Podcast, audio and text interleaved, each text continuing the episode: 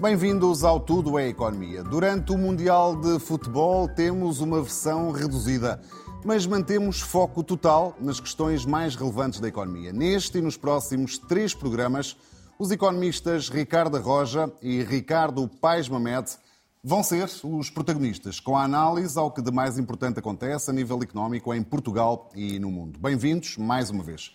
Hoje olhamos para dois temas. Mais à frente, avaliamos os impactos do acordo alcançado na COP27, a Cimeira do Clima, que decorreu no Egito.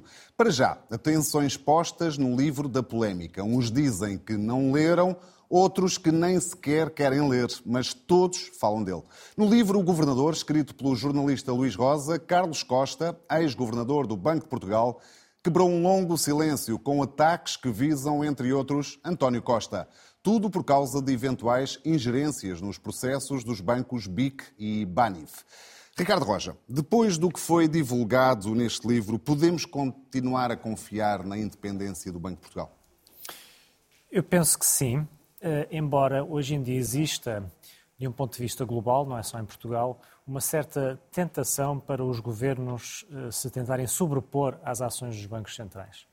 Vemos isso num fenómeno que eh, na gíria financeira vai pelo nome de fiscal dominance, ou seja, em que há uma tentativa da política orçamental se sobrepor à política monetária, e vemos também, em alguns casos, crescentes pressões tentativas de ingerência uh, por parte dos governantes sobre os responsáveis dos bancos centrais. Como eu disse, é um fenómeno que se vislumbra uh, noutros países, por exemplo, nos Estados Unidos, sobretudo na administração de Trump, isso foi claramente notório. Na Europa, claramente vemos também pressões atualmente sobre o Mas Banco Central são Europeu. legítimas ou não?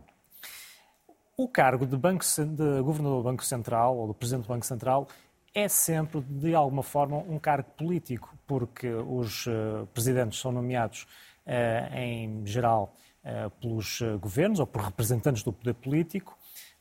Têm que dar, prestar contas ao público, porque a política monetária não pode, evidentemente, ser exercida sem um nexo e sem uma relação com a sociedade civil que pretende regular e sobre a qual tem uma atuação especialmente relevante através da política monetária, de forma que há sempre um escrutínio que faz com que esses cargos sejam não só técnicos, mas também eminentemente políticos. Evidentemente que há formas de procurar introduzir algumas proteções a fim de salvaguardar a independência. Uma delas é eh, fazer com que os membros dos bancos centrais sejam devidamente escrutinados em sede parlamentar. Aqui em Portugal temos eh, mais recentemente esse procedimento. Nos Estados Unidos temos aquelas inquirições perante o Senado e perante o Congresso em que os membros do Banco Central são também regularmente ouvidos. Temos cada vez mais também uma tentativa de a comunicação dos bancos centrais ser cada vez mais transparente, o que também é uma forma, digamos, não só de escrutinar, mas de aumentar a exigência sobre a ação dos eh, bancos centrais. Eh, e, por fim, temos também algumas salvaguardas de natureza mais formal e institucional, designadamente o facto dos cargos serem, em geral, de natureza inamovível e, portanto, permitindo que os membros dos bancos centrais possam exercer as suas funções eh, à margem eh, da pressão política. Dito isto, temos um Banco de Portugal independente ou não e resposta rápida. Penso que sim. penso que ao longo dos anos o Banco de Portugal, não obstante todas as críticas que, lhes, que lhe possamos dirigir, tem mantido independência e, portanto, desse ponto de vista, creio que há um equilíbrio adequado do ponto de vista institucional. Ricardo Paz Mete, podemos confiar na independência do Banco de Portugal? Eh, são duas perguntas diferentes. Saber se o, se o banco é independente, certo. saber se podemos confiar nessa independência.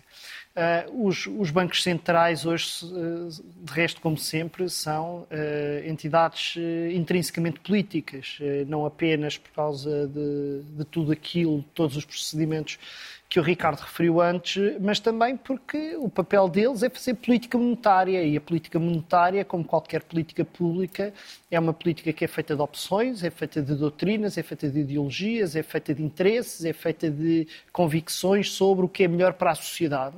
Eh, e, portanto, isto eh, qualquer ideia de que o Banco Central pode ser uma coisa ascética que funciona com base em eh, argumentos puramente técnicos é, é, uma ilusão. Quer dizer, se fosse necessário outra demonstração, vimos que aquilo que se passou durante a crise grega foi o Banco Central Europeu a torcer o braço ao governo. Grego e basicamente a decidir aquilo que era a evolução política da Grécia e da União Europeia como um todo. Uh, e, portanto, os, os bancos centrais são órgãos de poder. E, como qualquer órgão de poder, está sujeito a ser confrontado com outros órgãos de poder não é o facto de órgãos de poder serem confrontados com outros órgãos de poder que faz com que eles percam a independência. Não é pelo facto de o Governo e o Presidente da República, em certos momentos, estes ou outros quaisquer, entrarem em confronto, entrarem em conflito, entrarem em tensão, que faz com que o Governo se torne dependente do Presidente da República ou vice-versa. O que torna a existência de independência ou uh, de, de dependência uh, é algo que resulta fundamentalmente das pessoas que lá estão e, portanto, alguém que diz fui pressionado, estão a pôr em causa a minha independência, eu acho que está com um problema, porque quem, se, quem perde a, a, independência quando todos os regulamentos, todas as condições materiais lhe, conseguem, lhe concedem essa independência, se perante esta situação acha que está a ser menos dependente, é porque não é capaz de resistir a pressões. E quem não, tem, quem não é capaz de resistir a, a pressões não deve culpar quem o pressiona, deve-se culpar a si próprio. Uhum. Carlos Costa esperou sete anos, mais coisa menos coisa, para fazer uh, estas revelações, uh, independentemente de quem tem razão sobre elas. Compreende, Ricardo Roja, esta, esta espera, este silêncio ao longo de, de mais ou menos sete anos? Eu penso que é preciso interpretar e compreender a cultura do Banco de Portugal, que é uma cultura muito sui generis. É uma instituição uh, muito uh, pouco comunicativa, uh, chamamos assim, sempre com grande receio, digamos, de tomar posições públicas, em parte porque a natureza da política monetária e de supervisão financeira é uma função, ou são funções delicadas e, portanto, merecem sempre uma certa reserva. Eh, de modo que penso que isso poderá ter eh, condicionado, digamos, o expansionismo comunicacional que o governador... Carlos Costa diz que não falou na altura para não comprometer a estabilidade do sistema financeiro. Perante o tipo de acusações que faz Carlos Costa, ehm, o que é que deve fazer um governador, seja ele qual for? Bem, deve certamente contribuir para alterar alguns dos processos que correram menos bem nos últimos anos. Eu penso que o livro, independentemente das polémicas uh, circunstanciais e das, dos relatos e dos experimentos que presta, que obviamente podem ser sujeitos a contraditório, tem um mérito uh, muito grande em retratar os vários casos que nós tivemos na banca nos últimos anos. E penso que há uh, diferentes problemas que são identificados e em relação aos quais pessoas que tiveram as responsabilidades que o governador teve uh, e outros que estão envolvidos diretamente na supervisão financeira, uh, para os quais devem contribuir para melhorar. Uh, e, sem dúvida, que nos últimos anos nós tivemos em Portugal vários bancos que foram objeto de intervenção de resolução bancária e é um modelo que infelizmente não funcionou em Portugal e também é questionável que tenha funcionado noutros países, designadamente a Itália, onde ele também tem vindo a ser implementado e tem vindo também a ser discutido pelos efeitos uh, não totalmente convincentes que tem vindo a ter. E, de facto, nós em Portugal tivemos uh, no BES e, e posteriormente também uh, no caso do BANIF, modelos de resolução que, eh, por um lado, não parecem ter maximizado o valor dos ativos que eh, lá se encontravam, eh, porque não houve, digamos, um, a certa altura os processos deixaram de ser competitivos, porque as negociações com os potenciais compradores entravam numa fase em que eram uma negociação direta e, portanto, acabava por ser uma negociação muito restringida e, sempre em prejuízo do, do, do, da entidade que estava a promover a resolução. Um, e, por outro lado, uh, oneraram também os contribuintes com quantias muito elevadas de responsabilidades. E esse modelo de resolução, na minha opinião, uh, nunca foi devidamente contrabalançado ou questionado face à alternativa da liquidação dos bancos. Porque havia essa, esse cenário de liquidação. Havia três cenários em cima da mesa: resolução, nacionalização ou liquidação. O modelo da nacionalização foi feito com o BPN. Não foi um modelo de sucesso, pelo contrário, os contribuintes ainda hoje estão uh, a arcar com alguns dos custos que foram uh, criados com essa intervenção. Depois, as resoluções do BES e do BANIF foram também uh, muito más, porque o Estado injetou grandes quantias de dinheiro, dinheiro esse que não vai ser recuperado. Mas o, o cenário da liquidação, da venda dos ativos e, com isso, a tentativa de acomodar a base de depósitos, e então, sim, se não houvesse montante suficiente para cobrir os depósitos que pudessem uh, estar em risco, nunca foi tentado. E eu penso que esse modelo de resolução deve ser, de facto, objeto de uma revisão profunda, não só em Portugal, mas por toda essa Europa, porque fica no final a ideia de que uh, os bancos são vendidos uh, em más condições, em processos negociais que tendem a favorecer o comprador e não necessariamente o vendedor. Ricardo Paz Mete, compreende o silêncio Compreendo o facto de só agora Carlos Costa ter, ter vindo fazer eh, estas acusações? Eu não, não, não, é o silêncio que me deixa perplexo, é, é, a voz, é aquilo que se diz, porque nós passámos, durante este período, este período que, que, está aqui em causa foi um dos períodos mais negros do ponto de vista da evolução da economia portuguesa do tempo da democracia. Foi, foi um período que custou uh, muitos milhares de milhões de euros aos contribuintes e aos clientes, de, de alguns dos clientes uh, destes bancos. E muita coisa correu muito mal. Muita coisa correu muito mal. Se nós pensarmos, uh, quer no BES, quer no BANIF, nós vemos que houve perdas enormes para a sociedade. E vemos que o processo em si correu mal. E o que eu vejo neste livro é uma tentativa de dizer a culpa não é minha, eu não tenho responsabilidades disto. Eu fiz tudo o que estava ao meu alcance e se não fiz mais foi porque não podia. Eu não sei muito bem uh, julgar isto. Sei, conheço alguns factos e os factos que conheço são uh, há uma intervenção externa em Portugal em larga medida para capitalizar bancos. Há vários bancos que entram no processo de capitalização. O BES não entra.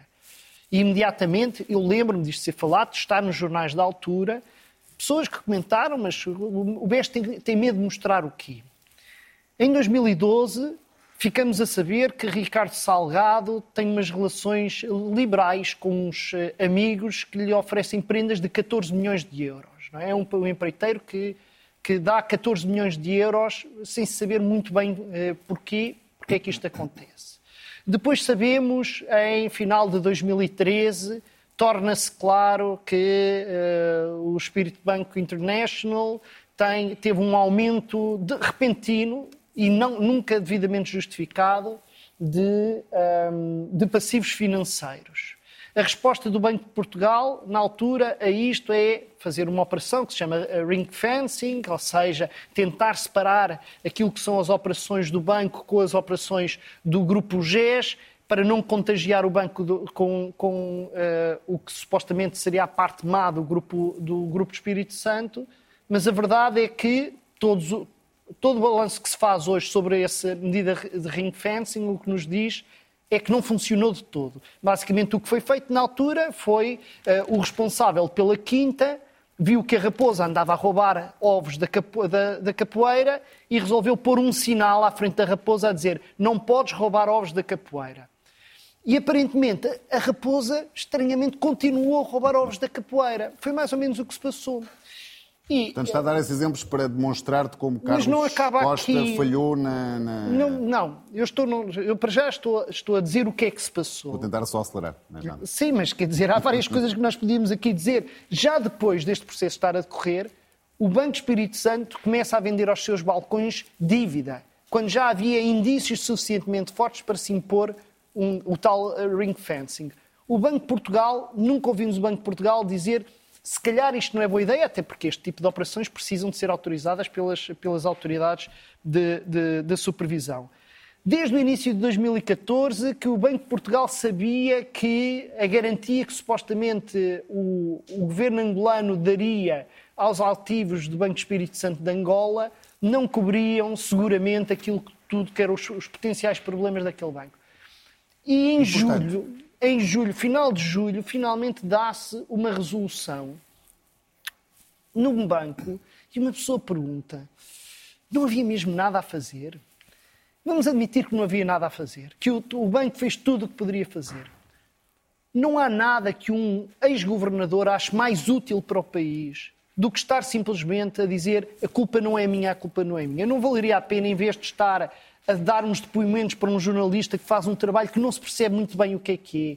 Se é uma biografia, se é depoimento, se é um testemunho, que escrevesse um livro. Que escrevesse um livro na, na, linha do que o Ricardo estava a dizer, que nos ajuda a pensar sobre o que é que está mal, que faz com que o país e um conjunto de pessoas fiquem completamente despossadas.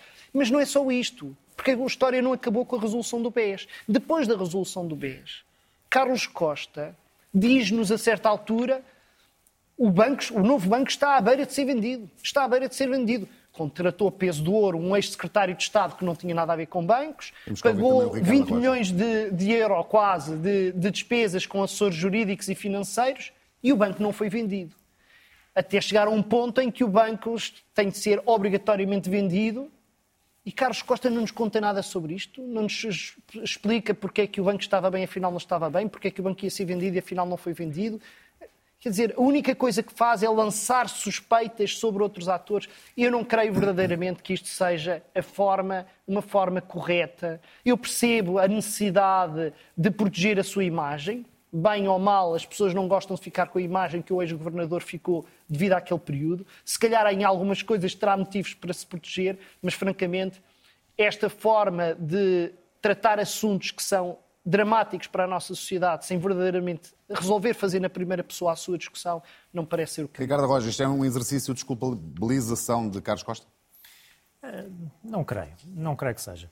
Eh, eu acho é que este livro, eh, como eu disse, permite que possamos avançar em vários temas de supervisão financeira.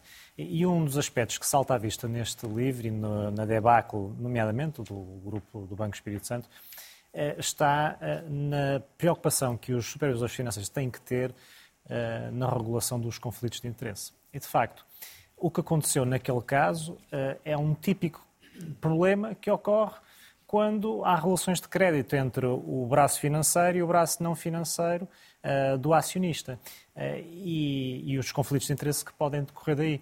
E, e de facto, nos últimos anos, a experiência mostra-nos é que a regulação financeira, não só em Portugal, mas também fora, ficou mais atenta uh, relativamente a esses fenómenos.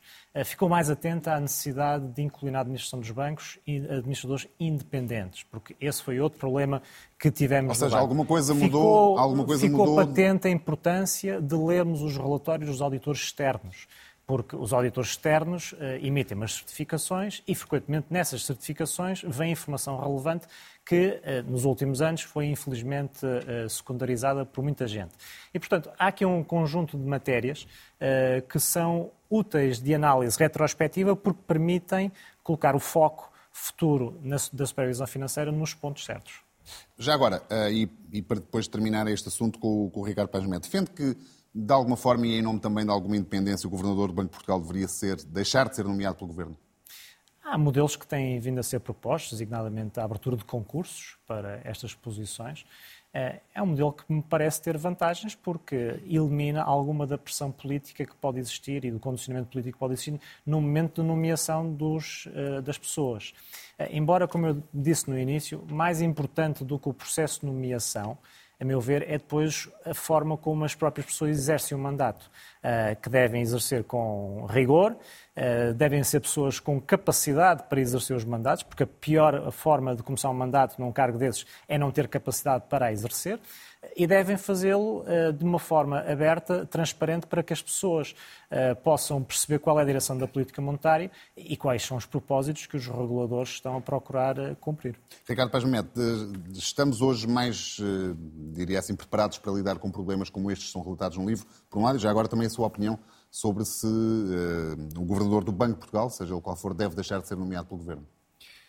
Eu, como disse, os bancos centrais não são entidades técnicas, são entidades políticas e, portanto, devem ser nomeadas politicamente. Não estou nada de acordo com a ideia de que um processo de contratação no mercado de um técnico bem preparado resolva os problemas que nós estamos aqui a enfrentar acho é que deve ser um processo político participado. Não sou favorável à ideia de termos um governo que, sem qualquer espécie de, de processo de escrutínio ao, ao, candidato ou à pessoa proposta, uh, possa nomear. Uh, e acho que em Portugal há uma série de cargos que deveriam estar um bocadinho mais sujeitos a escrutínio antes das pessoas serem efetivamente nomeadas. Não parece mal a prática americana de sujeitar pessoas que vão para cargos públicos a um, conjunto de, processos de auscultação junto das, das câmaras do, do, Congresso americano. Agora, não, não sou nada favorável a uma ideia de. de há ilusão de que estamos a, a nomear alguém para um cargo técnico e acho muito importante, ao contrário do que de alguma forma esta discussão está a sugerir, acho que é muito importante que haja capacidade de diálogo com consciência de responsabilidade política entre estes órgãos. Acho muito importante. Portanto, acho que faz sentido, eh, quando se nomeia alguém, ser alguém que é nomeado com confiança política. Agora, esta confiança política não significa que devamos aceitar que seja alguém que vá amando de um determinado grupo que se encontra num, num determinado momento no poder. infelizmente, isso é o que a expressão confiança política encerra em Portugal. Sim, mas não tem de ser. Muito bem, olhamos agora para as conclusões da Cimeira do Clima, a COP27 no Egito. Terminou com uma vitória e uma derrota. Os negociadores chegaram a acordo para a criação de um fundo para compensar os países mais afetados pelas alterações climáticas, mas não houve avanços nas medidas para travar as emissões de gases com efeito estufa. O avanço dos mares, cheias devastadoras, secas imensas. Por causa das alterações climáticas, há milhões de pessoas com o presente destruído e com o futuro incerto. Há muito que os países mais pobres exigem ser compensados pelos que mais poluem. No Egito, a Cimeira do Clima da ONU terminou com um sinal de esperança. I now invite the COP to adopt the decision entitled Funding Arrangements for Responding to Loss and Damage Associated with the Adverse Effects of Climate Change. I hear no objections, it's so decided. O Fundo de Perdas e Danos foi aprovado por unanimidade, mas é para já um fundo enorme preenchido por um imenso vazio. Estão por definir as regras de funcionamento, quem vai contribuir e quem poderá receber. Ainda assim, há quem sublinhe o avanço histórico. This COP has taken an important step towards justice. I welcome the decision to establish a loss and damage fund and to operationalize it in the coming period. Clearly, this will not be enough, but it is a much needed political signal to rebuild broken trust. Muitos anos foram necessários desde 2013 para se conseguir alcançar eh, este acordo verdadeiramente histórico. Não nos esqueçamos que há muitos países com pessoas vulneráveis onde as alterações climáticas estão a ter um impacto fortíssimo. This is a very positive result from 1.3 billion Africans. A declaração final reafirma o objetivo do Acordo de Paris para limitar o aumento da temperatura a 1,5 graus Celsius relativamente a níveis pré-industriais, mas para muitos a cimeira falhou onde não poderia falhar, a redução das emissões de gases. But let's be clear. Our planet is still in the emergency room. We need to drastically reduce emissions now, and this is an issue this COP did not address. A União Europeia acompanha as críticas das Nações Unidas. Our citizens expect us to lead.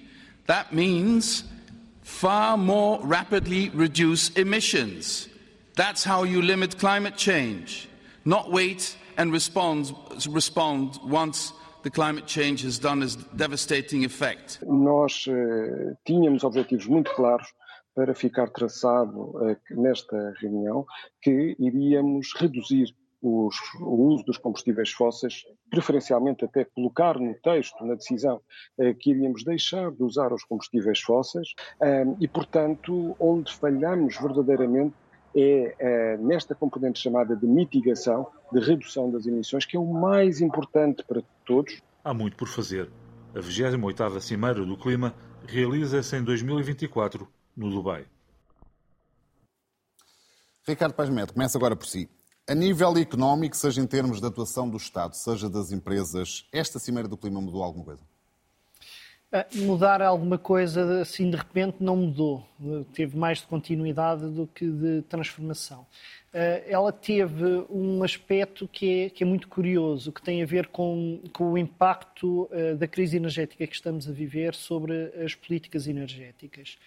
Que é, por um lado, nós sentimos que o facto de a Europa, em particular, depender muito de, de hidrocarbonetos vindos da Rússia, obriga a Europa a fazer uma mais rápida transição uh, energética e, portanto, esta ideia de que é preciso investir em energias renováveis e uma expectativa de, que isto venha a acelerar processo, esse processo de transição para a descarbonização. Mas, na verdade, no curto prazo, o que estamos a assistir é uh, a uma a um, um, uma inversão de uma trajetória que uh, estava a ser seguida até há uns anos, de uh, diminuir algum tipo de, uh, de produção de, de energias não renováveis.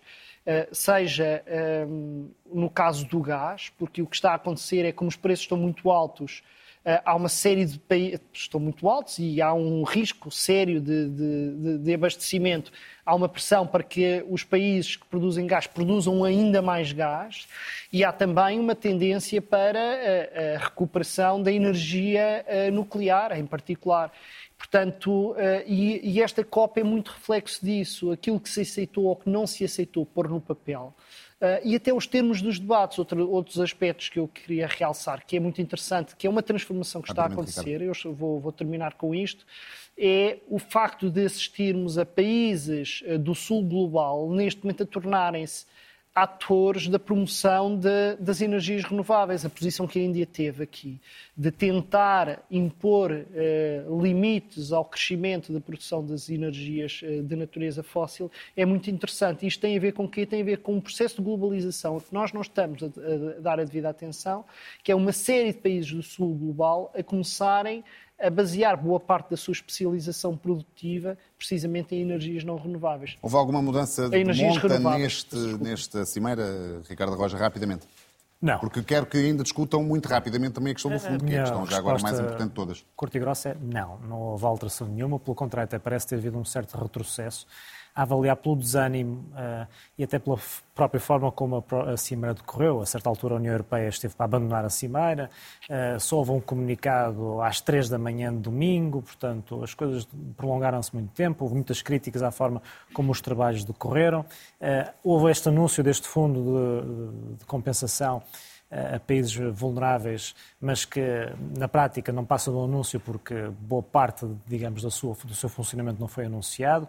Eh, de forma que é uma grande desilusão eh, e mostra que, apesar de haver uma crescente sensibilidade eh, mundial sobre este tema, o avanço continua a ser lento. Não obstante, a verdade é que o custo das energias renováveis tem vindo a diminuir e, portanto, do ponto de vista económico, existe uma cada vez maior atratividade na utilização, na rentabilização uh, deste tipo de energia. A questão está no ritmo de adoção. Uhum. E quando nós vemos para a geração de eletricidade, vemos que uh, na Europa, que é, digamos, o continente onde eh, maiores avanços fizeram nos últimos anos, a geração de eletricidade, excluindo a energia hídrica, depende apenas em 25% das uh, renováveis. A nível mundial é 13%. Portanto, há ainda um larguíssimo caminho para percorrer para que se cheguem de facto às metas e que sejam, as, digamos, os esforços sejam compatíveis com os objetivos que se pretendem. Eh, porque, pelo contrário, vemos que existem inúmeros países que continuam a utilizar eh, matérias-primas como o carvão, o caso da Índia, que o Ricardo citava, certo, que está a tentar dar passos no, no sentido da descarbonização, mas é olhar para a, a geração de eletricidade na Índia e vemos que 60% ou coisa do género é ainda a partir do carvão. Portanto, estamos ainda muito distantes da, da, da ambição que é publicamente comunicado. Faz sentido este fundo de perdas e danos, eh, faz sentido um fundo deste género e como é que ele pode funcionar? Eu sei que as, as, as, as, dúvidas são maiores que as certezas, não é? Faz muito sentido, é uma questão básica de, de justiça uh, a nível mundial, quer dizer, os países que mais sofrem com uh, as alterações climáticas não são muitas vezes aqueles que mais contribuem para essas uh, alterações climáticas ou para a aceleração das alterações climáticas. E, nesse sentido, é da mais eh, básica justiça encontrarem-se mecanismos para uh, apoiar aqueles que sofrem com devastações uh, das suas uh, sociedades, economias, ecossistemas devido a, a fenómenos clima, climáticos Os países extremos. podem ser estes, já agora? Quer dizer, aqueles que mais necessitam são os mais pobres. Que, o exemplo clássico são as ilhas do Pacífico, certo. não é? São aquelas que, mas quer dizer, as cheias do, do Paquistão ou as recorrentes cheias do Bangladesh um, ou as situações de seca extrema Mas um país que que polui muito como a Índia pode, por exemplo, também ser beneficiário? É uma Pode- dúvida. se- quer dizer, isto nunca é um país inteiro, a Índia é um continente, nunca vamos ter o continente inteiro da Índia, que é a Índia, ou o subcontinente inteiro que é a Índia, a ser afetado por eh, fenómenos climáticos extremos. Portanto, isto nunca será uma coisa a essa escala. Portanto, sim, haverá partes da Índia que devem ser apoiadas se sofrerem este tipo de danos. Mas queria chamar a atenção para que as questões financeiras não se limitam a estas medidas de apoio à adaptação, à resposta a essas eh, crises. Uh, também está pensado, e já existe, na verdade, uh, uma promessa de apoio à, à reflorestação e a medidas que combatem as alterações climáticas. Por exemplo, uh, o Brasil é um caso óbvio em que o Brasil precisa de apoio para evitar a sua desflorestação e o que estava prometido em termos financeiros tem ficado sistematicamente aquém daquilo que COP após COP é prometido. Ricardo Rocha, minuto final sobre esta questão do fundo e a sua importância. Eh, O fundo é relevante, mas eu penso que a medida mais relevante eh, passa pela, por impor um, um preço do carbono. Eh, Existem já algumas, alguns enquadramentos a nível mundial nesse domínio, designadamente aqui na Europa. Na Europa há um comércio eh, europeu de licenças de emissão de direitos de, de- de poluição, eh, mas é um mercado que eh, abrange um número ainda restrito de emissões de carbono, um número restrito de indústrias e que precisa de ser alargado para que o mecanismo seja eficaz. Porque apenas a partir do momento em que colocarmos um preço eh, no carbono, na emissão de carbono, é que provavelmente vamos dar, então sim, eh, o passo final no sentido de uma maior descarbonização e de um incentivo económico rumo à descarbonização. Porque enquanto permanecemos no domínio assistencial, eh, que na prática eh, acaba por encapsular este esforço do fundo de compensação, será sempre um esforço curto. Eh, Pelo contrário, se eh, tivermos as empresas a pagar e o setor, eh, todos os setores que poluem a pagar pela poluição, que afeta a todos, então aí sim haverá um incentivo económico para a transição para outras tecnologias e haverá também uma maior sensibilização na eficiência do próprio, gasto energético que muitas atividades económicas encerram. Ricardo Roja, Ricardo Paz Mendes, mais uma vez, obrigado pela vossa presença. É tudo por hoje. Recordo que pode ouvir, eh, ver, rever este programa em RTP Play ou ouvir o podcast nas plataformas RTP Play, Spotify e Apple Podcast. Nós voltamos na próxima terça-feira, neste mesmo horário, durante o Mundial de Futebol. Estamos um pouco depois das 11 da noite. Tenha, até lá, uma excelente semana.